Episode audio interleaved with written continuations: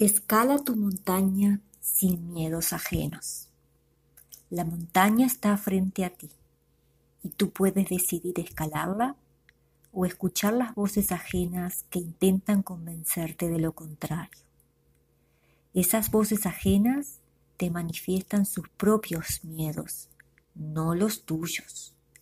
Nadie más que tú conoce hasta dónde quieres llegar y te has esforzado muchísimo para prepararte y alcanzar un pico más alto. No hay libertad desde el miedo, no hay integridad desde la cobardía.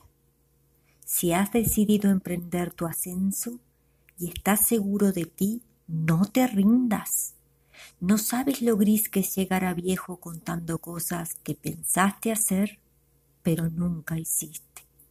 En la vida hay valientes y cobardes, y solo tú sabes cuándo puedes resistir y cuánto puedes escalar.